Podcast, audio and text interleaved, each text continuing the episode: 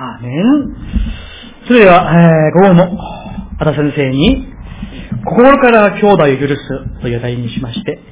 えー、恵みを受けたいと思います。これでも皆さん恵まれたんでしょうか？ここも期待しつつ、また心からですね、神のメッセージをお聞きしたいと思います。それでは、先生よろしくお願いします。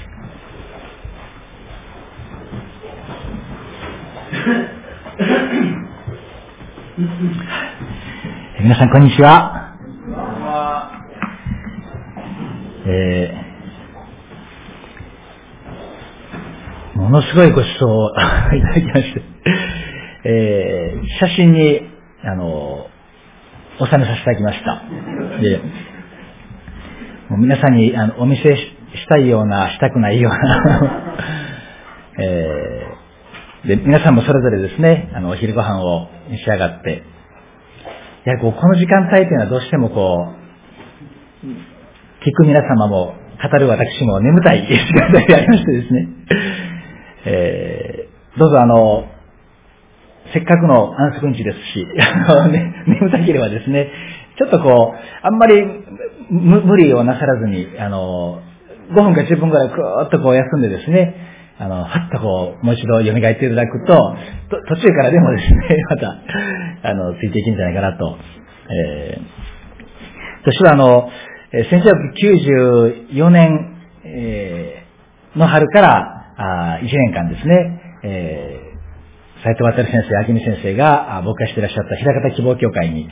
新学生として参りましたが、あの、まあ、水曜日の祈祷会が終わってですね、まあ、平方から神戸の進学校ですから、かなりまあ、距離はあるんですよね。で、あの、斉藤先生もう、あの、途中で、あの、抜けて、あの、帰っていいからというふうに、まあ、それまでの新学生の方々もそうされてたということで、で私は、あの、最後まで、まあ、おりましてね、あんまりちょっと進学校にいたくなかったみたいですね。それで、まあ、あの、だいたい12時過ぎてから、こう、やっと進学校に帰り着くっていうようなね、感じで。木曜日の朝はすごく眠たいんですね。ところがね、寝れない事情があった。それはその、私が進学校1年生の時に、あの、明石ひとまる協会というところでですね、お世話になりましたが、あの、知る人ぞ知る、あの、かなりね、あの、天に見されましたけども、あの、吉野先生、もう本当にその、あの、叱る賜物を持っていらっしゃるというか、で、また私みたいなもうね、午前にお話したようなもう本当にこう、チャンプランなものですから、もう本当に思う存分叱っていただきまして、もうあの、進学生やめろとかですね、帰れとかって言われながら、でもね、そんなおっしゃっててシーンとしたら、和田君これコピー取ってきてとかってなんか何事もなかったようにですね、また普通に接してくださったりして、あの、本当にこう、まあ、伝道者としてのこのあり方をですね、あの、叩き込んでいただいたような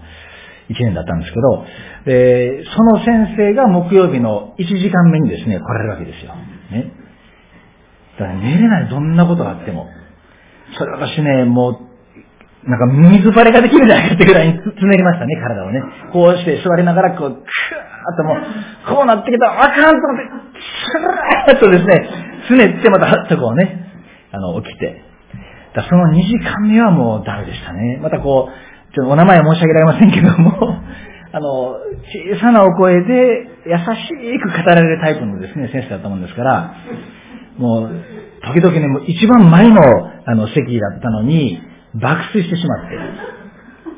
しかもちょうどその後トイレに行きましたら先生がこうやって振られてですね。でもまた途中だから逃げられないごめんなさいね。それでね、あの、いや、進学生も大変だよね、なんて言われたら、すいませんとか言って。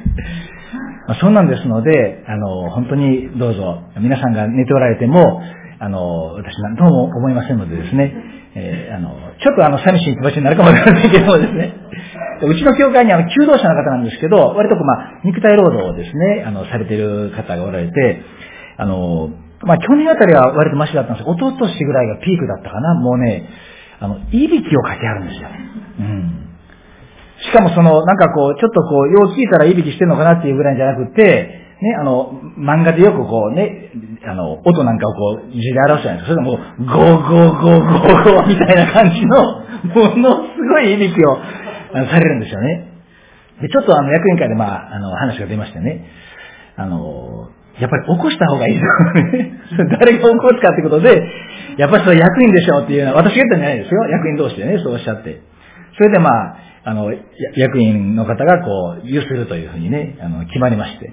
で、席が遠あの遠かったから、あの、ゆすらなかったとかね、なんかどうしてあの時起こさなかったんだみたいな話になったりとか、だいぶ、あの、そのぐらいにまあ大きな音でね。でも、私もね、ちょっとやっぱり、あの、あんまりこう、豪快に見られると、あの、ちょっとね、あの、内心こう、あの、穏やかじゃないわけですよ。だけども、あの、妻が、あの、そんな疲れてるのにね、あの、来るだけ偉いやんってね、言うんで、あ、ほんまにそうやなと思ってですね、まあ、それから、あの、平安が来たんですけどもですね、そんなわけで、ぜひ、あの、もうご無理のない範囲でですね、あんまり頑張られると、その、頑張ってる本人はわからないんですけど、なんかね、こんな、こんな、ちょっと見せる方も気の毒になる場合がありますので、えー、その辺こう、適当にね、皆さんの方でしていただけたらと思うんですけども、で、今日はですね、あの、多分、えっ、ー、と、こうしてご正解に出られる兄弟姉妹方にとられましては、とってもまあ、あの、親しみのあると言いましょうかね、えー、何度も読んできた、えー、箇所ではないかなと、この、思うんですけれども、えー、まあ、心から兄弟を許す。ね。で、まあ、ある銀行でですね、アンケートを、あの、取ったそうです。ね。で、まあ、この OL とかビジネスマン対象のアンケート。ね。で、今何で悩んでますかやっぱりこう仕事とか、まあお金とか、あの、健康とか、いろんなまあ内容があるんですけども、でもね、その中でダントツで、あの、このことで悩んでるっていうのが、あの、まあ多かったのはね、あったんですよ。うん。な、な、なんだと思いますか？その、このことで悩んでますっていうのがこう、一番多かった。ダントツでしかもね。でそれはね、あの、人間関係なんですよね。うん。人間関係で悩んでますっていう。で、その内容は、やっぱり人を許せないとか、あるいは許してもらえてないとか、そういうこの内容なんですよね。うん。で、おそらくその私たちの毎日の生活の中で、実際に、まあ、多かれ少なかれその問題と戦わざるを得ない、とてもシビアなもの、それがこう、許すっていうテーマだと思うんですね。で、えー、まあ、その牧師として、まあ、職業柄と言いましょうか、あの、いろんな方々の、まあ、これは牧師だから、あの、言うんですっていうようなお話をお伺いすることはありますけど、その中でもやっぱりこう、あの、実はね、許せないと。この、しかもこう身近な人がね、許せないっていうことで、とても悩んでらっしゃるっていう方の話を聞くことが、意外と多いんですよね。ああ、あなたもそうだったんですかっていうようなことがあります。ね。えー、そのようなテーマに関して、えー、聖書は、あの、どんな解決をですね、与えようとしているのか。そのことをですね、今日ご一緒に、御言葉を通して、えー、おっしゃられたいと思っております。短くお願いさせていただきまして、えー、本堂に入っていきたいと思います。憐れみ深い天のお父様、今日この時を感謝をいたします。えー、本当に、祈りが、熱く熱く積まれてきた、この、御堂におきまして、気渡します、先生方、兄弟姉妹方と共に、えあなたへの心いっぱいの礼拝を捧げさせていただき、またこの午後、ご一緒にあなたの御言葉をいただこうとしております。心から兄弟を許す。本当にしもべ自身、えー、人間的な思いからするならばとても難しい、できない、えー、ことであることを改めて思わされますけれども、主よ、え、どうぞあなたご自身が私たち一人一人にお語りくださいますように、もし、えー、兄弟姉妹の中で、うん、許すということで、えー、この苦しんでおられる、あるいはまた深い傷を負ってこられた方がおられますならば、確実に、それらの方々に見た目がどうぞ、不思議なように増えてくださる人々としてくださいますように、しもべの内側からは何の良きものも出てまいりません。どうぞ、あなたに恐れつつよろしがっておりますから、あなたが、御言葉を通し、メッセージの言葉を超えて、今、この時に語りたいと願っておられる、その、恵みをお与えくださいますように。待ち望みつつ、イエス・キリストの名前を通してお祈りいたします。アメン。えー、あの、ある牧師先生の、あの、おじい様のことをですね、えー、お聞きしました。で、その方は、えー、あのお医者さんでですね、とってもその地域でも信頼されていて、えー、もうあの、娘さんが二人なんですけども、その娘さんたちもお父さんが大好きで、ね。ところが、あの、ある時に、その、一人の女性をですね、えー、まあ、これはわしの、患者だと。ね。で、よく見なくちゃいけないということで、あの、うちにまあ住まわせ始めたんですよね。うん。まあ、それはもう、つまり、えー、あってはならないことを、こう、道の外れたですね、ことを、まあ、うん、公然とと言いましょうかね、し始めた。で、も本当に家の中が、あの、ぐちゃぐちゃになってきましてね。で、えー、その、姉の方の方はですね、え、格別そのお父さんを尊敬していましたので、そのお父さんが、ま、社会的に恥ずかしいことをですね、し始めたということで、もう精神的にあのおかしくなってしまわれてですね、で、その病と自死とこの混ざったような形でですね、亡くなっていった。そして、えー、奥さんとその娘さんは、もうその、えー、お父さんに対する怒りと憎しみでですね、もうガリガリに痩せていって、えー、もう見るに見かねたクリスチャンのお友達がですね、教会においでと。で、全然教会に行く気はなかったんですけども、まああんまりお友達がね、言ってくれるんで、まあ行ってみたわけですよ。ね。ところがその行ってみたちょうどその日のメッセージが、あの、敵を愛し迫害する者のためにのや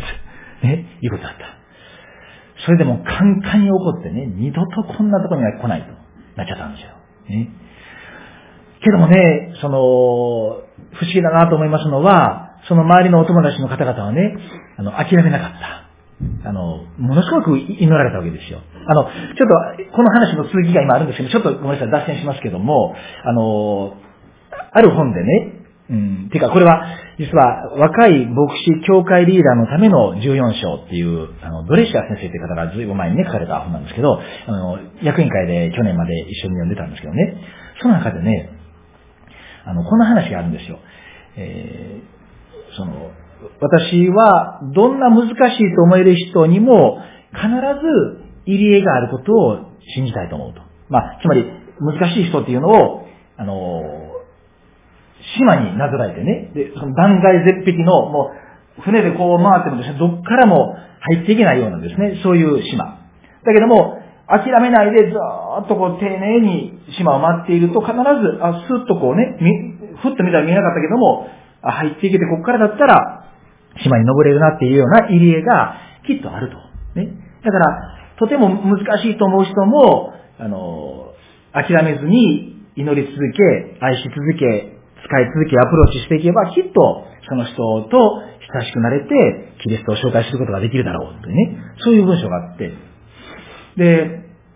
まあ、それ式でですね、あの、彼らは諦めずに祈って関わっていって、そしてとうとう、そのお二人はね、あの、救われるんですよ。ね。えー、まあ、そその、ね、あの、妹さんの方の、あの、子供さんっていうのが、先ほど私が申し上げた牧師先生なわけですけどね、そその方の、あの、言葉なんですけど、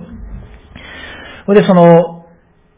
ね、あのイエス様を信じて救われて、間もなく、あの、信じられないことが起こったっていうわけですよね。それは、あのあんなにも憎かった、どうしたって許せないと思っていた、その、ね、えー、夫、あるいは父親を、本当にね、許せるようになったって言うんですよ。ね。でもそれは、あの、黒板の字をシャーっとね、黒板消して消すような、そんな風な、あの、癒され方ではなかったと。ね、で、その、えー、まあ、その牧師先生が小さい頃に、なんかその、うんうんって夜中にね、声が聞こえると。それは、おばあちゃんがうなされてるわけですよ。うわーってね。で、お母さん大丈夫って。ああ、またあの夢を見とったんじゃっつまりね、その、憎くて憎くて仕方なかった元夫のね、こと。だけども、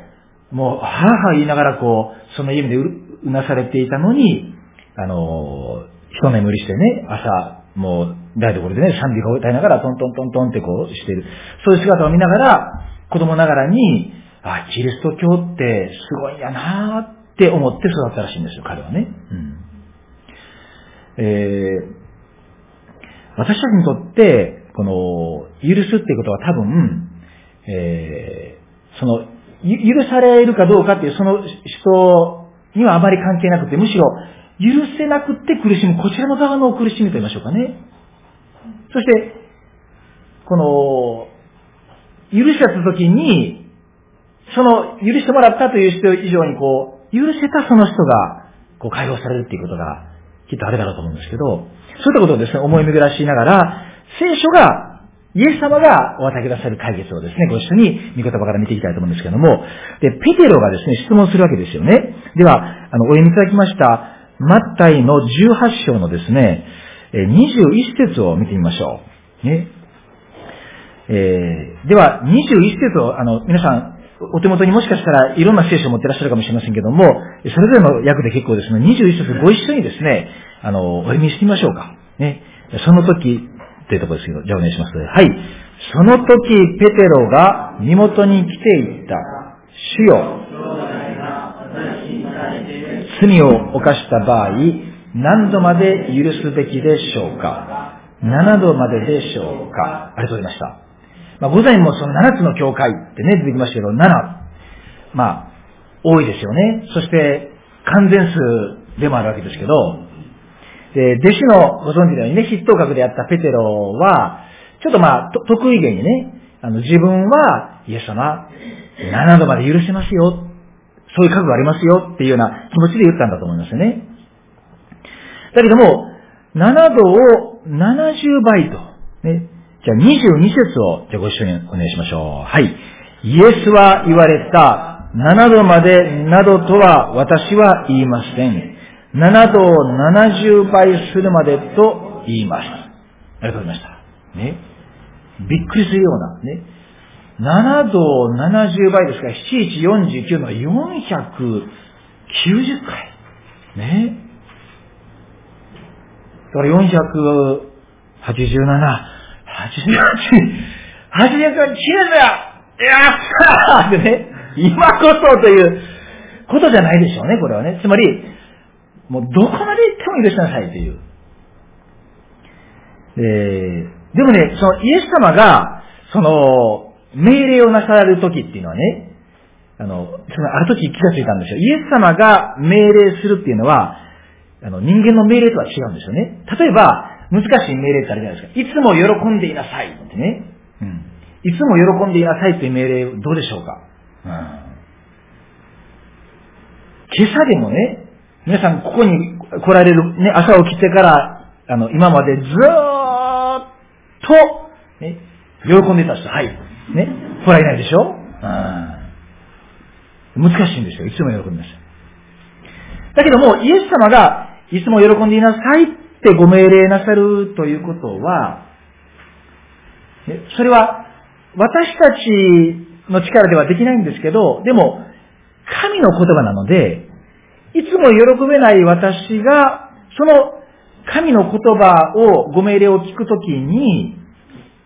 その神ご自身の力、命によって、そうできるようにさせられていく。だから、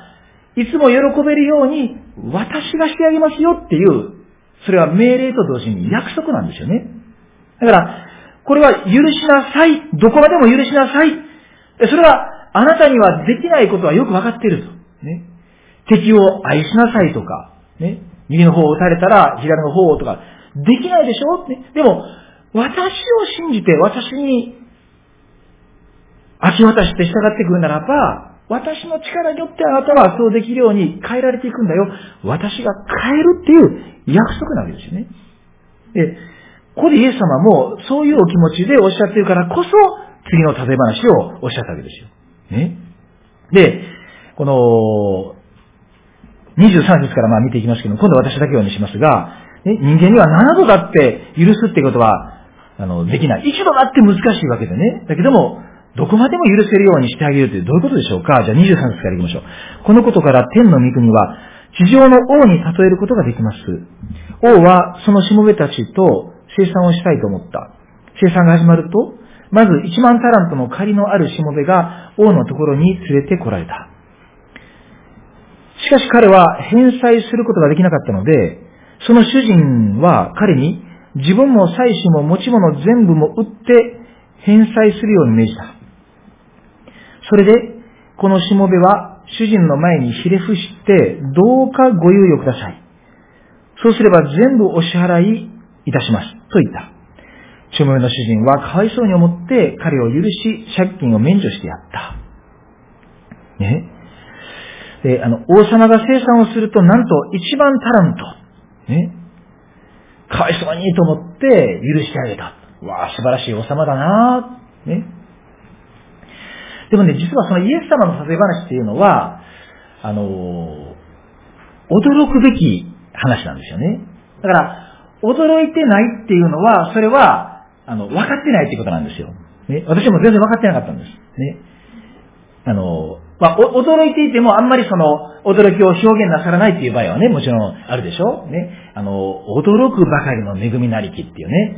あの、あれをま静かにね、驚くとも歌いますけども、本当は、あの、あの歌のね、その込められた意味からするならば、もう、普通にね、こうしてこう歌えない。もうね、おっプルッね、もう本当に驚いて、出なければ歌えないような、ものすごい恵みがあそこには歌われてるわけでね。そうですよね。だからね、ここのその1万タラントっていうのもそれこそ、あの、驚くべき数字なんですよ。ね。なんとなくね、スーッと読み進めると、なんかこう、1万タラント、なんか1万円ぐらいかなってね、思っちゃうんですけどね、そうじゃないみたいなんですよ。ね。で、あの、教科学の先生方なんかはね、あの、覚えてらっしゃると思うんですけども、あの、教科学の先生方どのぐらいわかります？あ、当てませんか？ら。あ、安心しててあげて、あ、何が、はい、わかります？ありがとうございます。ね。じゃあそちらで、言いませんけどね。あのね、1、タラントっていうのはね、1万じゃないです。1タラントっていうのは、6000デナリなんですってね。6000デナリ。ね。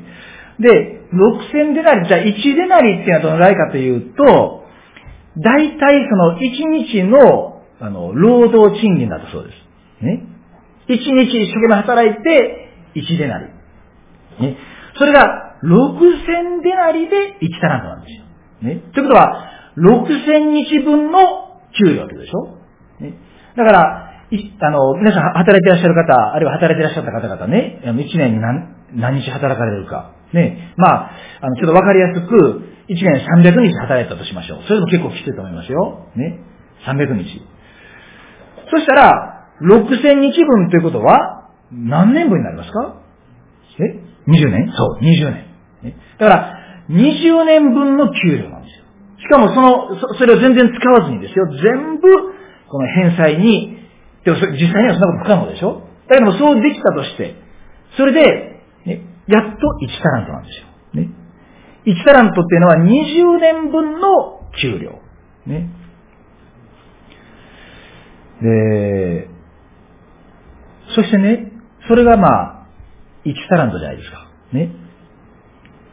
だから、例えばその、円で言うならば、1日例えば1万円としましょうか。ね。そしたら、あの、6000デナリっていうことは6000万円ですよ。ね、6000万円で1タラント。ね、6000万円または、あの、20年分と覚えてくださいね。で、ところがね、はい、もう一度見てみましょう。この人は、1タラントの借金だったでしょうかじゃないんですよ。ね。1万タラントなんですよ。ね。だから、ね、20年分でやっと1タラントなので、20万年分なんですよ。ね。で、私ね、さっきもちょっとユン先生にも話したんですけど、あの、私の、あの、父方のね、あの、祖母は今101歳、102歳で今、まだ元気なんですけど、元気かどうかわかりません。元気かどうかわかりません。好きだけどですけども、あの、耳が遠かったりね、しますけども、私のね、母方の祖父は、106歳まで来たんですよ。ね。で、おととしの、あの、11月だったかな？に、召されたんですけどね。あの、本当に元気なね。そうでもね、でもせいぜい106歳じゃないですか。ね。だから20万年分の給料をね、あの、返せと言われても、絶対無理なんですよ。ね。そうでしょ？だから、さっきのその6000万円っていうことで言えば、6000万円かける、この1番ですから、えっ、ー、と、どうなります ?6000 億？かな？ね。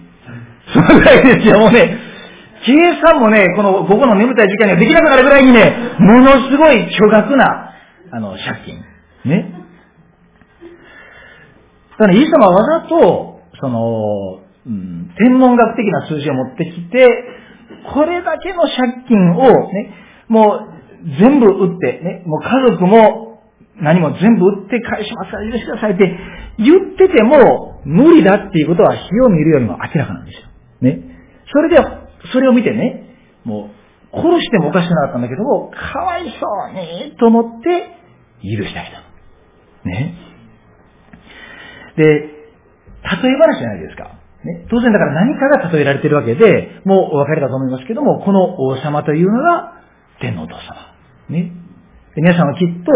この借金をしている人は、和田牧師と思ってらっしゃると思うんですけども、そう、私なんです。私であると同時に、あなたなわけでね。うん。許されてるってわけですよ。で、それが、ね、あの、一番タラント、ね。まあ、それは、あの、和田先生の場合は、朝の話を聞いてたら、まあ、1万タランとか、もっとかな、みたいなね、皆さん思ってるかもしれないけども、でもね、皆さんも結構、借金があるということを、あの、私がちょっとね、今、あの、証明してみたいと思うんですよ。ね。あの、例えば皆さんね、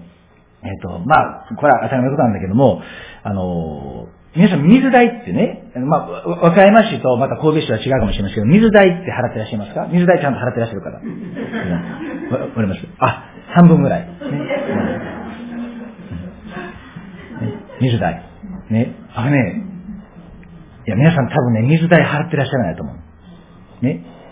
あのね、水道代なんですよ、皆さん払ってらっしゃるのは。ね。だから、あの、ここは、あの、どこの川から来ますか？あの、水は。な、何川から？え？んえ、違う。うん。何？え？え？あ、淀川。あ、そうか、イスラエルの場合はね、そうなんです。よ、淀川。で、あの、和歌山の場合は木の川っていう大きなね、川がありまして、流れてる。でも、その、その川から流れてくる水を、まあ、ね、きれいにして、そして、こう、ひねったら出てくるようにするための、まあ、手間賃というか、工賃というかね、それでまあ、水道代っていうことで払ってると思います。でもね、水自体はタダなんですよ。ね。だから、あの、私がその、聖書の学びでね、行かせていただくおうちに、あの、井戸がありましたね。それは、あの、タダなわけですよ。ね。そうでしょうね、あの、食べ物をね、例えば、あの、私、先ほど申しましたように、一番好きなのは、まあ、お好み焼きじゃないですか。ね。な、あの、豚玉って言ったら豚肉がありますけども、その豚肉も、その、ね、豚を育てて、殺して、ね、そして加工して、パックして売るっていう、そういう手間賃は払ってますけど、でも、豚そのものをね、あ豚代っていうか、豚肉代じゃなくて豚代自体は、ただなんですよ。ね。そうやって考えていくと、いろいろね、その、私たちが、あの、使ったり、食べたり、させていただいているもので、じゃあ果たして一体、そのお金を払ってるっていうものがどれほどあるか。ね、つまりね、もうあの、ね、こういう、まあ、正解というか、クリスチャンの方々ばかりですから、もうはっきり申し上げますと、全部神様からいただいてるんですよ。し、しかも、ただで。ね。なのに、全部ただでいただいてるのに、まあ、あの、六すっぽ感謝もしない。どのぐらい感謝の皆さんね、されてると思うんですけども、でも、基本的には、それに見合った何かね、してるわけでもなく、この、それはね、言うてみたら借金なんですよ。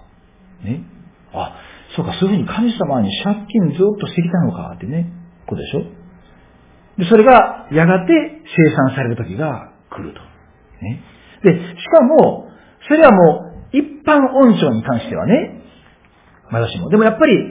あの、引っかかってくるのは、罪の問題じゃないですか。ね。うん、私たちが一番神様に対して、その負債を負っている。それは、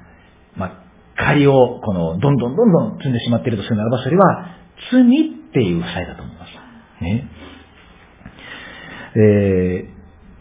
私たちが、うん、日常生活を送っていく中で、うん、許すことが難しい。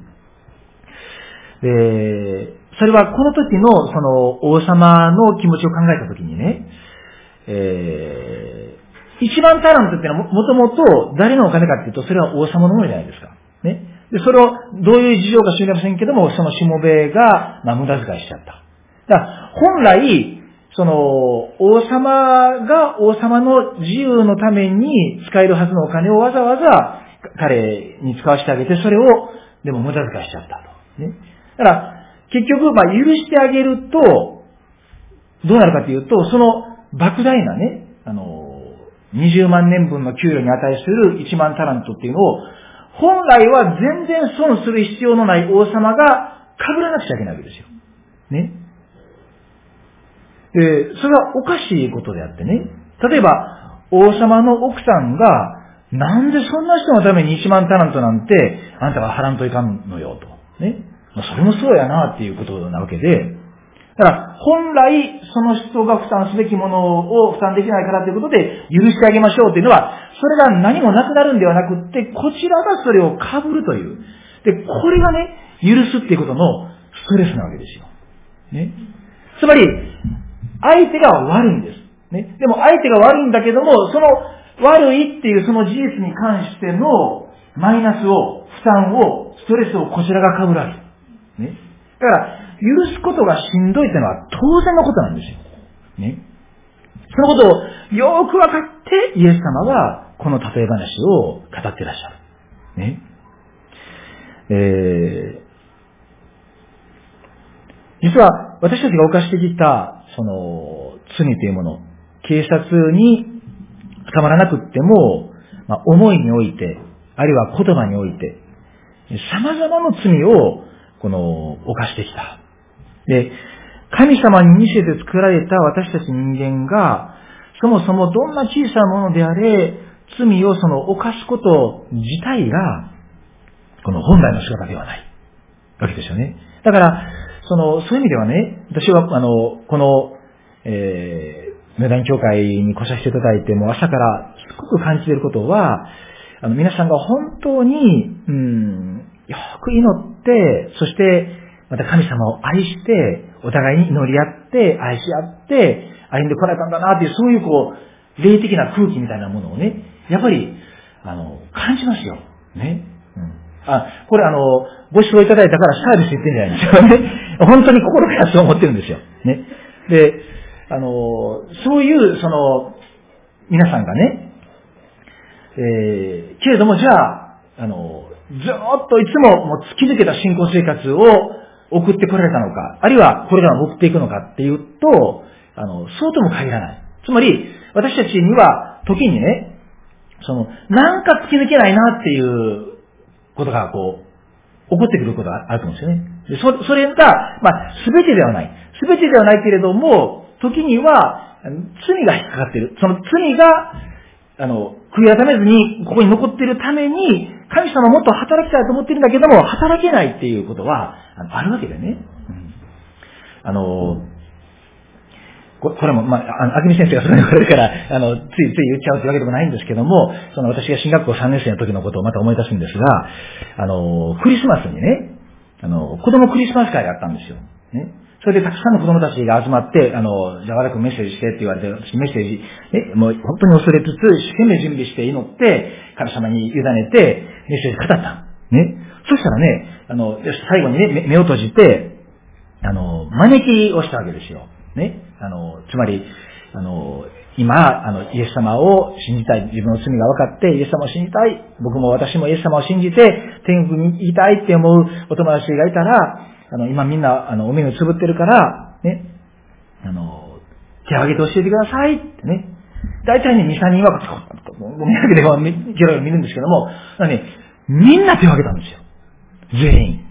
でね、わ、ハレルヤーと思って、神様、あなた素晴らしい方です。感謝します。ね。で、あの、祝福のお祈りをして。で、あ、よかったよかった。ね。で、その後、あの、今は明けのキリスト教会になってますけども、男山伝道所ってね、昔は。で、に、あの、移動して、でそこでやっぱりそこのクリスマス会っていうのが、まあ、あるということで、あの、私は今度ね、あの、1時間ばかりですかね、時間が空いてまた始まるということで、車で移動して。で、その時に神様感謝します、ハレルヤね。この男山伝道所でのクリスマス会もどうぞよろしくお願いします、と祈りながら言ってたはずだったんだけども、ね、あの、結構まあ時間があるんでね、いろんなこと考えるじゃないですか。で、いらんこと考えちゃった。ね。それ何かというと、いや、あの時ああいうふうにってこうなんか受けたな、とかね。で、あの、あの話なんかすごいこう、我ながらこう熱くいったよな、みたいな。で、だんだんと神様にこう栄光を返していたはずなのに、なんか自分がね、いい話したからみんな失神したんや、みたいな風に、なんかそういう風に仕上がっちゃって男山の人に行ったわけですよ。ね。それで、ね、皆さんね、あの、同じお話をしました。ね。あの、対象がみんな違いますからね。同じお話をした。とはね、あの、最後に、あの、招きをしたらね、どうなったかというとね、なんと、ね、一人も決心しなかったんですよ。ね。あの、あの、教会学校のね、あの、小林さん なんかね、あの、気まずそうなね、なんかこう、あの、こう、私学生に申してやけないやら、なんという結果やっていうのは、にやにやしい、ね、そんな複雑な顔をされてたのも、目に焼き付いてますけどもね。皆さんお分かるでしょね。まあ、その後、あの、教学の先生方がね、うまくフォローしていってくださったと思うんですけども、同じメッセージなんだけども、神様どうぞ助けてください。聖霊なる神様が語ってください。私は何もできませんからって恐れながら、神様に栄光をお返ししつつ、語ったメッセージと、内容は人間的には同じはずなんだけども、自分により頼んで、ね、傲慢になって、高ぶりっていう神様がお嫌いになるその罪満々で、いくらやったってね、だからそれ私ね、語りながらも分かってましたよ、自分で。もう、空回りしてるっていうのはね、ほらもう怖いですよね。もう途中で、ちょっとすいません、あの、一旦やめていいですか？ちょっとあの5分くらい祈り込んできますって言わずもいけないんで、最後まで勢いで言っちゃうわけでね。もう悲惨ですよ、その時はね。うん。で、つまりね、申し上げたことはこう、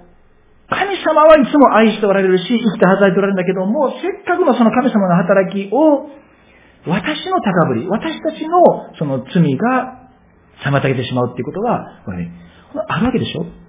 ね、私ね、だから本当にその、あの、あの、思うのはね、もうさこれちょっと言わんとこうと思ったんですけども、先ほどもこう思わされたことは、きっとね、この、あの、妙談教会に、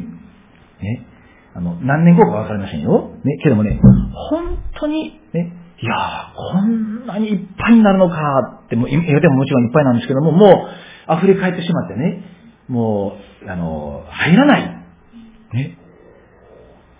では、その、聖霊なる神様はね、その、安心して、ね、祈りが積まれて、許し合って、一致して歩んでいるところに、生きて働いてくださって人を送られるわけでね。うん。ねきっときっと、あの、そうなんじゃないかなってすごく、あのそれをこう感じながらね、今、ここに、えー、いさせていただいてるんですけど、あの、そういう意味で逆に言えば、この、何か、ね、信仰生活の中でこう突き抜けないなっていう、その、神様がこんなものも愛しくさってるっていう、その実感がなかなかないな、この祈ろうと思ってもこう祈り込めないなっていう、そういう時に、もう一遍こう、あの、御霊に聞くって言いましょうかね。もし主よ、この、悔やめるべき罪があるならばどうぞ示してください。そしてね、もしそうやって祈ってみても何もないんだったら、それはね、もしかしたら、もうきちっと許されているにもかかわらず、なお、こう、あの、いや、やっぱり許されてないんじゃないんだろうかなって過去の記憶に縛られて自分を責めているだけかもしれないんですよ。ね。あの、ちょっと話がごめんなさい、あちこち飛んで恐縮なんですが、あの、えっ、ー、と、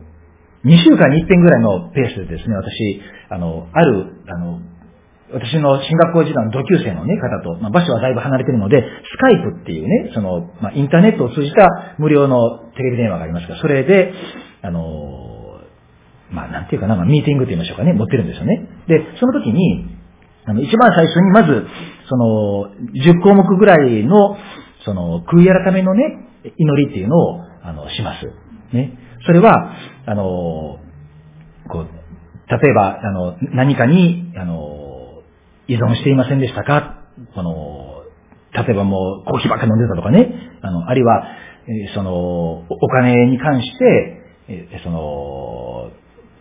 こう、やましいところはありませんでしたか？とか、その、あるいは、えー、性的な、この、誘惑になるようなものに、この、目を留めたり、えー、ふさわしくない、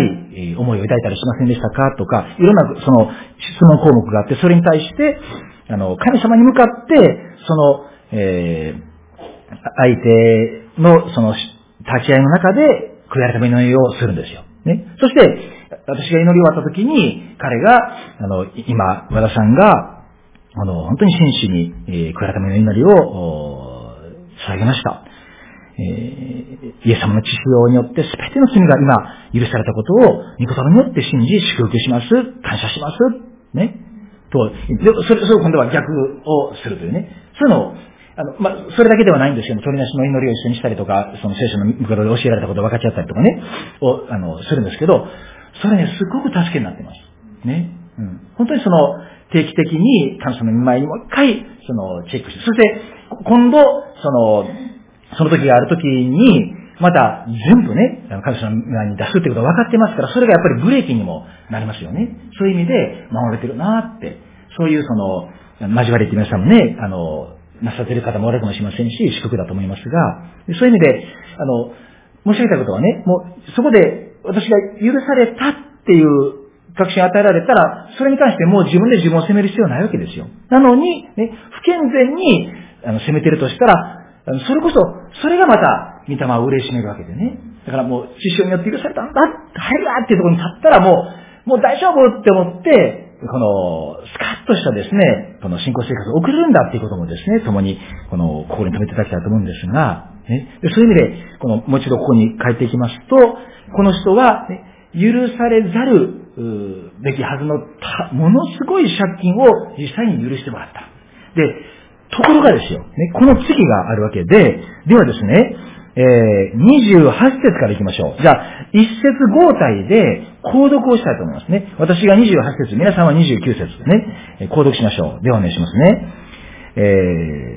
ー、ところがそのしもべは出ていくと、同じしもべ仲間で、彼から100デナリの借りのある者に出会った。彼はその人を捕まえ、首を絞めて借金を返せと言った。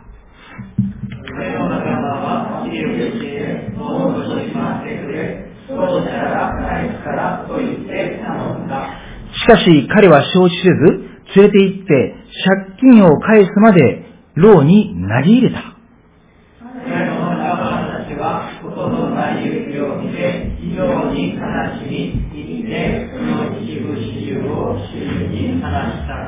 そこで主人は彼を呼びつけていった。悪い奴だ。お前があんなに頼んだからこそ借金全部を許してやったのだ。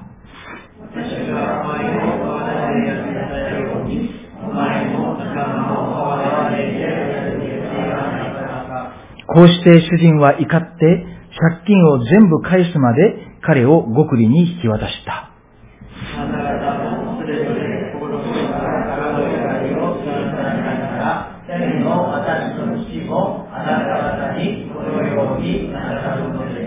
ありがとうございました。特にね、この33節なんですが、ね、私がお前を憐れんでやったように、お前も仲間を憐れんでやるべきではないかで、えー、1万タラント許されたわけですよ。ね。で、先ほども見ましたように、1万タラントで、1タラントが6000デナリ。ところが、この人が今、ね、100デナリ貸してた。だから、100日分の給料。ね。まあ、1日1万円としたら100万円。ね。いや、100万円、100万円だって先生大金ですよって言われるのはわかるんですけど、そうするとね、話がややこしくなりますので、ちょっと今はちょっと、ふと心を広くしていただいてですね。なぜ、一番タラントも許されてるんですから。ね。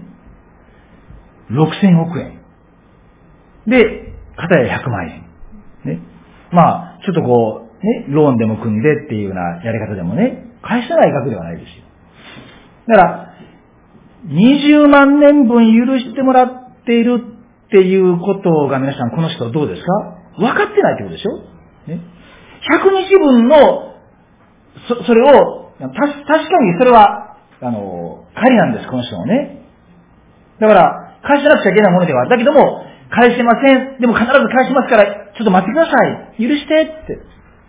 いや、許さん。で、これは、あの、全然何もなかったら別ですよ。だけども、1万タラント20万年分許されているっていうことが、その値打ちがね、その値打ちが全然分かってないってことですよ。ね。で、私は、あの、パッションっていうね、映画を、あの、見に行ったことがある。あ皆さんの中でそのパッションってあの、イエスの十字架のね、映画、見られたことある方どのくらいおりますやっぱ半分以上、あ、ありがとうございました。ね。あの、和歌山のですね、小さな、なんか、すごくあの、トイレの匂いが充満しているようなですね、小さな映画館だったんですけども、もう私最初から泣くと分かってたんで、あの、手拭いを持ってね、一番前の席で、あの後ろから見られないように、こう、深々とね、こう、深々とこう、誰が見ても牧師とは思えないような格好でですね、こうやってこう、そしてもうね、最初から最後まで泣きっぱなしだったんですよ。ね。もう、あんなにギトギトになるまで背中を打たれ、まあ、椿を吐きかけられてね、幾度もイエス様涙なさって、なんということだろうか。ね。そして私は、その、その時にね、帰りながら、自転車をこげながらね、もう繰り返し繰り返しね、もう、二度と罪を犯したらあかん。もう二度と罪を犯さへんぞ。主よ、許してください。と言いながらね、それね、本気で思いながら、ね、自分の罪のためにあそこまでイエス様が苦しまれたと思ったら、もうそう思わずにはいられなかった。ね。つまり、こんな大きな犠牲を払って自分は許されたんだと思ったんですよ。ね。でも、それからも私は罪を犯してしまったり、そしてその自分自身の罪について、まあまあ、これは罪っていうか、いや、罪っていうよりも配慮じゃないのみたいなわけのわからないことをですね、考えたり、ごまかしてごまかしてっていうようなこともね、あったりそして、もちろんね、後で示されて、悔い改めてとか、謝ってとかね、もちろんあったわけですけど、でそういう意味で、この私たちはやっぱり忘れやすいんですよね。うん、私は忘れやすい人間です。だから、この、あの、例え話を通して言われている、この、本当にあまりにも滑稽なね、全然額が違うじゃないのっていう、それを、けれども許せなかったこの人の姿、それが私の中にもあるっていうことを、私は今朝もう一遍主の見舞いに認めざるを得ない。ね、そして、そうであってはならない。ねイエス様がここでご命令くださっているように、ね。皆さん、もう一度、もう一度ですね、ご一緒に33節をお読みしようではありませんか。ね。33節でお願いします。はい。私がお前を憐れんでやったように、お前も仲間を憐れんでやるべきではないか。ありがとうございました。ね。あの、聖書に決して逆らうつもりはありません。ね。そして、この、ここに書かれているような、ね、あなた方もそれぞれ心から兄弟を許さないなら、天の私の父もあなた方にこのようになさる、すなわち、怒って借金を全部返すまで彼を極利に引き渡した。でも返せないって分かってます。そうでしょ？だからもうその極利の中からもう自由になれないという、そう。最終的には、もし私たちが神様の許しを拒み続け、悔い改めることをせずに、神様に背を向け、続けていくならば、ね、そこには裁きがあるでしょう。ね、でも、ね、即それをなさるんではない。ね、つまり、私自身の人生を振り返ったときに、ね、もう、幾度も幾度も幾度も、うん、許してくださった。あの、えー、宝刀息子の話っていうのはね、ありますでしょ？で、あの、レンブランドっていう画家が、あの、宝刀息子の帰郷っていう絵をね、あの、描きましたよね。それでね、私、あの、ヘンリー・ナウエンっていう、えー、まあ、この方は、あの、神学者として、もう本当にその頂点に立ちながら、もうそのキャリアの全部を捨てて、あの、ラルシュ共同体という非常に重度の、この精神障害を持ってらっしゃる方々の、その、共同体にね、行って、そこで使えることを選んで、えっていう、そういう方ですよね。で、その方が、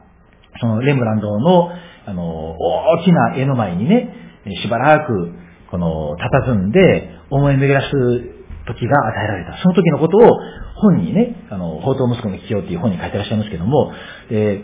あの、その中でね、え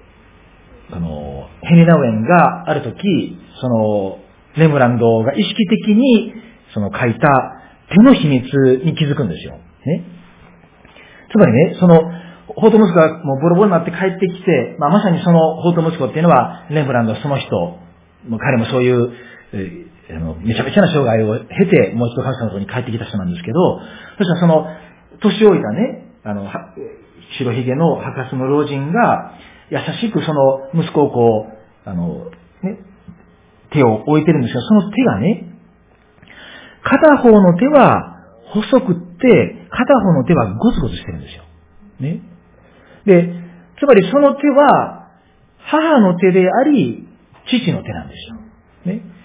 どんなに裏切られようが、背かれようが、侮辱されようが、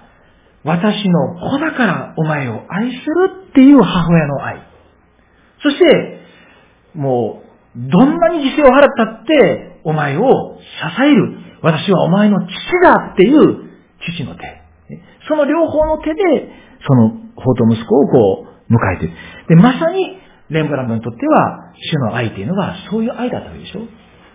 だから、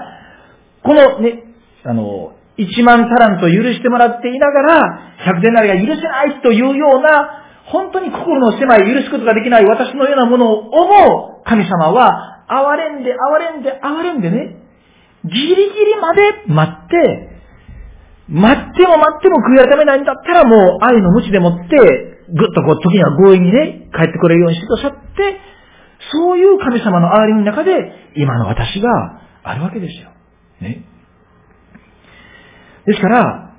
きっときっと私たちは、ね、今、えどうしても許せないっていう問題があるとするならば、それを神様に持っていけば、神様が私のようなものを許すためにどれだけの犠牲を払ってくださったかっていうことが迫ってきて、許せるように神様がしてくださると私は信じます。ね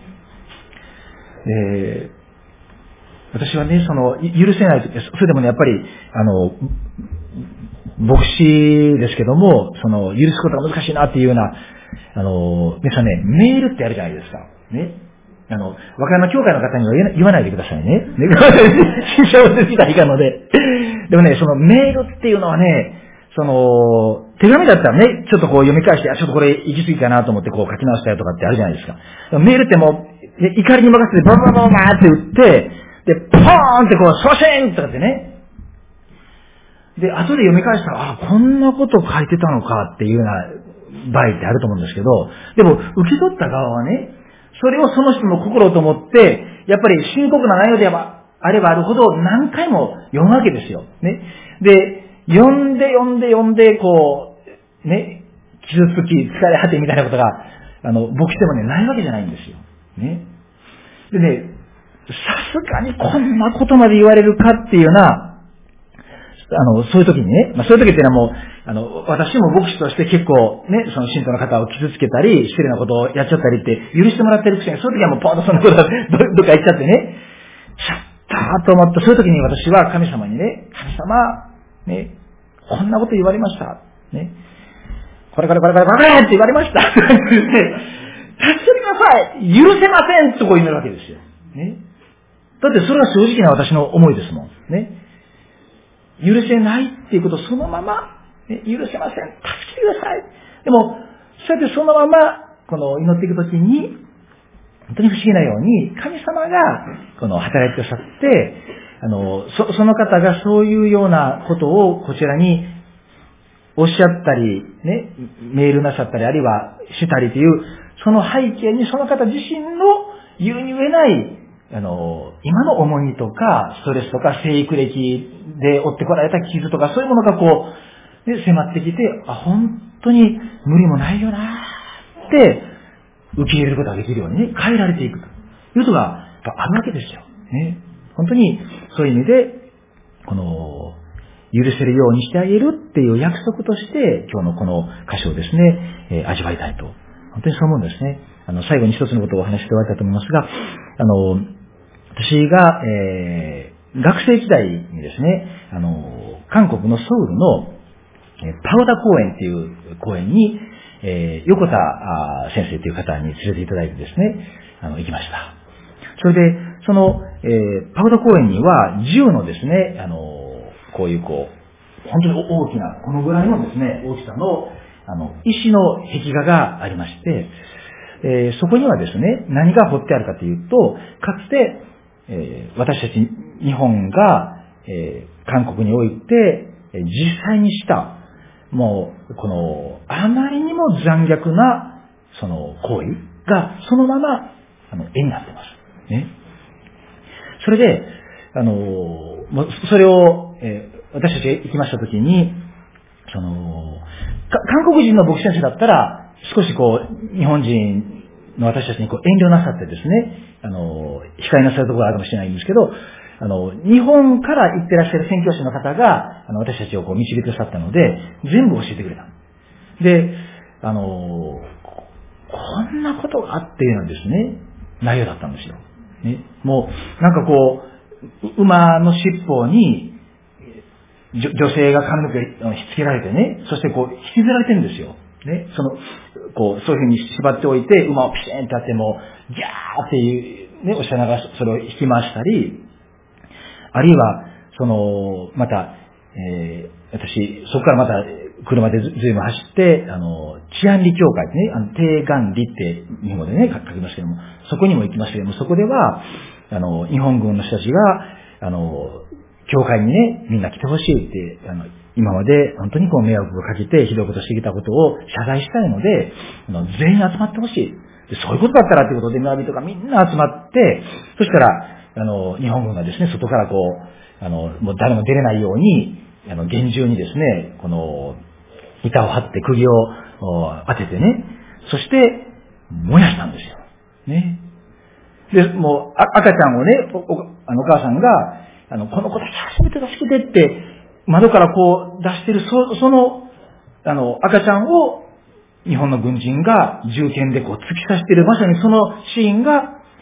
10枚の壁画の中にあの、ありました。ね。で、あの、朝も申しましたように、私の親類にも、あの、韓国人の方がおられますし、また本当にこうして、ユン先生をはじめ、この日本を愛して、この、日本に来てくださっているクリスチャンの方々、先生方でたくさんおられますよね。で、だけども、その、うん、私の友人も、えー、イスラム圏や中国や、この、宣教師としてですね、あの、使わされて、そして、うん、そこで、この、本当にこの尊い犠牲を払いながら、労していてくださる。けれども、その、私のようなものが、あの、あえて申し上げさせていただくならば、おそらく、その、韓国のクリスチャンの方々が、この日本を、ね、その他の国々ではない、この日本を心から愛して、宣教のために、この、使わされてこられるということは、多分、他のどういうケースとも、本質的に意味が違うと思うんです。えー、つまりそこに、あの、本当に、うん、許していただいた。つまり、今日のこの例え話で言うならば、日本人である私は、この、韓国の方々に、この、1万タラント、そのようなもう決して返すことができない借金がある。それを、ね、韓国の方々は、キリストの愛ゆえに許そうと言ってくださって、そして、この日本を愛して、しかも、幾人かのその、韓国の方々にもお聞きしたことありましたけども、それは決して決して簡単なことではなかった。だけども、本当にこの主のお取り扱いの中で、主からのチャレンジをまっすぐに受けて、本当に祈って祈って、また、この日本を愛しなかった、許しなかったその罪を、なんと、その方々が悔い改めてくださって、そして、え日本を愛して、え来てくださった。ね。えー、あの、うん、ゴンミンさんというですね、え韓国人のピアニストの方がおられましてね、えあの、昨年、あの友達になりました。あの、うちの教会に、えー、コンサートのお手伝いに来てくださった、えことがきっかけで友達になったんですけど、え、そのゴンミンさんは、去年のそのクリスマスの時にね、え、あの、なぜこうして日本にあの来るように、まあ、あの、東日本に何度も彼は足を運んでくださってるんですけども、なんで来るようになったかというと、あの、韓国で、その、東日本大震災の、その、様子を見て、とっても心が痛みましたと。ね。そして、かわいそうにと思いました。そして、神様に祈りましたと。何かできることないでしょうか。ね。で、自分は、まあ、そのその方も韓国でもうメジャーでやっていらっしゃるようなピアニストですのでね、自分には、あの、音楽がある。これで少しでも日本の方々に慰めが与えられたらと思って、そこからね、あの、全然話しなかった日本語を一生懸命勉強なさって、とっても流暢な日本語でですね、えー、まあ、灘そうそうとか、こう、慰めに満ちたね、曲も含めて、賛美歌も、あの、豆腐でいくらもこう、演奏してくださった。ね。そして、去年のクリスマスに私に来てくださったんですけど、その時にね、そのコンサートの中で彼は、あの、その、日本の皆さんが、うん、あの、東日本大震災で、とっても苦しかった、えー、辛かった、その時に、一緒にいることができなくって、ごめんなさいって頭を下げてくださったんですよ。ね、私はね、それを聞きながらもう涙が出てきて、本当に辛かったです。うん、そしてもうその、その後思わず、この、まあ、コンサートの中でだったんですけども、え、今お話したね、そのことをもう一度お話しして、えー、ゴミさんにも、あの、頭を下げたんです。もう、あの、ユン先生ごめんなさいね、カンカンの、あの、皆さん方も、こんな高いとこからですけども、どうぞ、本当にあの、私たちの、この日本のした罪を心から本当に許していただきたいと、本当に心からお詫びいたします。そして、許してくださって、私たちを愛してくださっていることに心から本当にありがとうございます。えー、イエス様が私たちをどんな犠牲を払って、えー、許して愛していくださるか、そのことを本当に心に私たちは受け止めて、そして具体的にまず、ね、まず身近な、えー、家族、あるいは友達、あるいは職場の人たち、あるいは今、ああ、そう、やっぱり許しますって祈ったはずなんだけども、やっぱり許せないよなっていう、あの人、この人。ね、でもね、その方々を許すに十分な借金をもう、私たちはイエス様から許されてるんですよ。ね。そして、神様が許されている、イエス様が許されているだけじゃなくって、お隣の韓国の方々をはじめ、ね、私たちのことを本当に許せないはずの、それを主になって乗り越えて愛してくださっている、許してくださっているそういう仲間がいる。ね、そのことをね、思うときに、私はやっぱり、ね、この、いややっぱり許せないあの人のこと。許さないことを、どう見たって私があの人のことを許さないってことは正しいなんて、そんなこと言えないと。そう思うんですよ。皆さんいかがでしょうか、ね、お祈りいたしましょう。